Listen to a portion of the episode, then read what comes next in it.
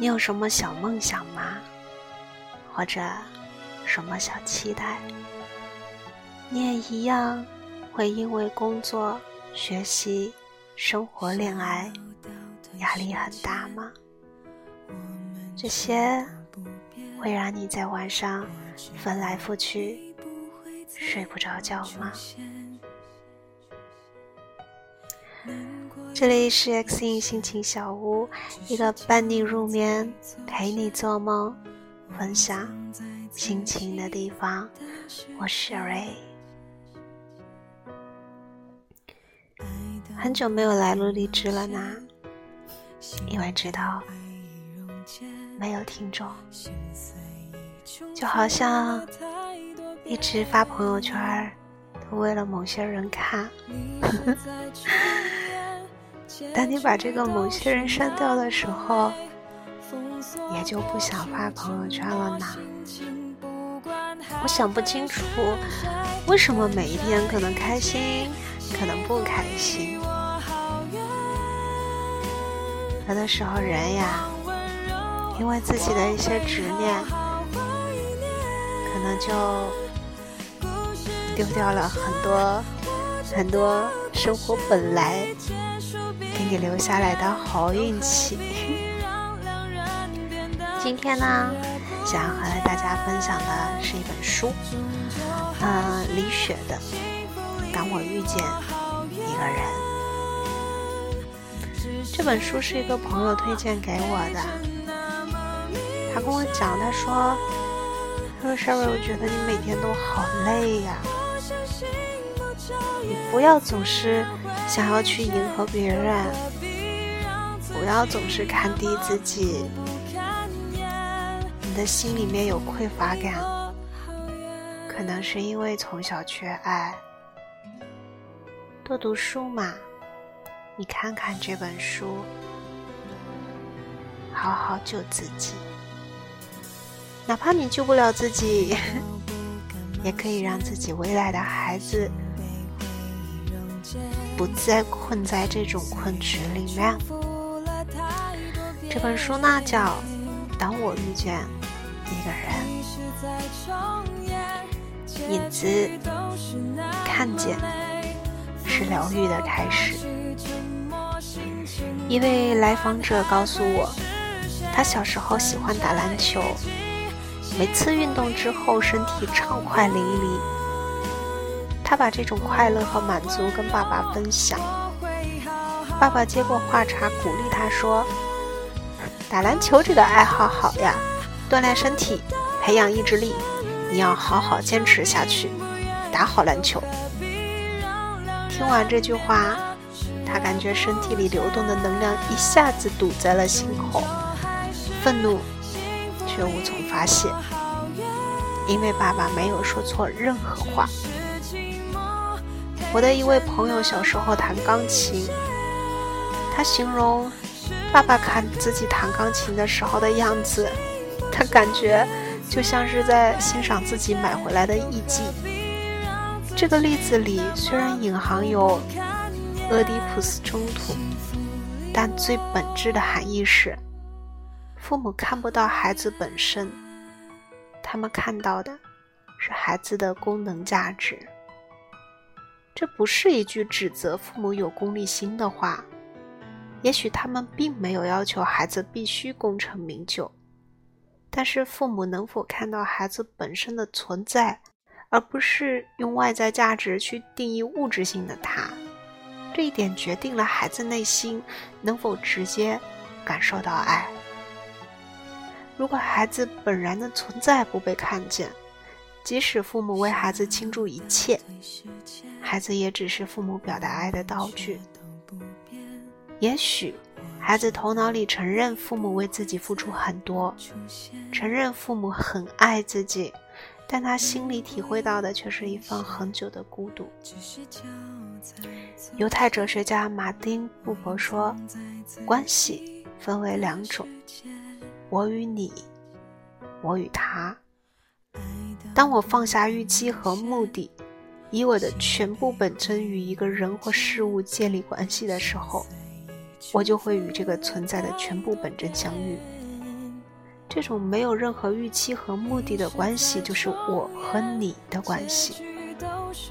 在马丁布布看来，我与你只是生命的瞬间。这种相遇的境界或许太高。作为普通人，我们至少可以学习做到，去尊重孩子是一个独立的生命，而不是父母的延续，更不是实现父母想象中功能价值的他。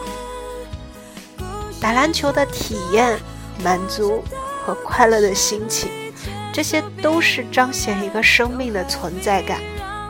而打篮球带来的功能价值，则是我们头脑里总结出来的。它，它并不是存，它并不是不能存在。但如果我们只是看到它，锻炼身体、培养意志力这些附带的好处，就会听不到孩子快乐而急促的呼吸，看不见他满足的表情。孩子由内而外散发的快乐，并不能与我们产生共振。那我们和孩子。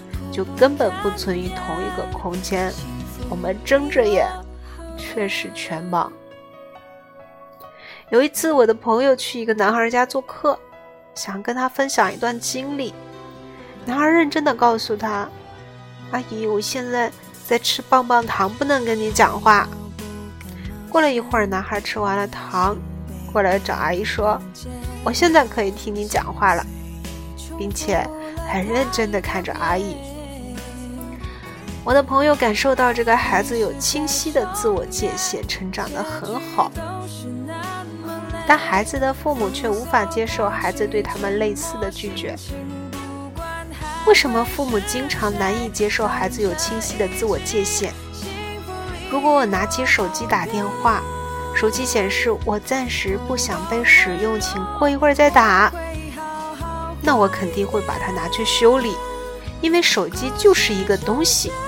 物质没有自己的感受和界限。有多少父母把孩子也当成物质，视为自己意志的延伸呢？有的大人看到孩子很可爱，冲过去要抱孩子，要孩子跟自己说话的时候，可曾留意孩子的状态和感受？他是不是愿意和大人建立关系呢？父母一刻不停地焦虑着孩子跟自己预想中的不一样，为了避免焦虑，于是用各种手段修理孩子，让孩子敢按照父母的想象去表现。事实上，孩子是另外一个独立的生命，和父母想象的不一样才是常态。如若相同，纯属巧合。很多父母会说，孩子应该按照一个正确的人生方式去生活。我要求他和我想象中的一样，是为了他好，是有道理的。这样想的父母可以反思一下自己的一生。当你的父母也这样对待你、要求你的时候，你活得精彩吗？你的人生是快乐绽放的吗？几乎每一个领域最顶尖的人，比如乔布斯、索罗斯等。都有类似的人生总结：成为你自己，而不是成为别人眼中正确的你，生命才真正有意义。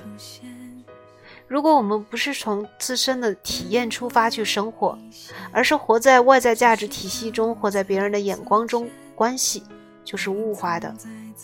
在物化的关系当中，生命的底色是恐惧。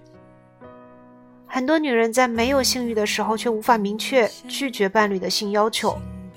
如果拒绝，心里就会产生很深的内疚感。这种心理并不是我们一般所理解的自我价值感低。实际上，不懂拒绝性的女人，也可能是一个非常优秀、很自信的女人。问题在于，当她活在女性的角色身份当中，而不是作为一个女人本身的价值存在时。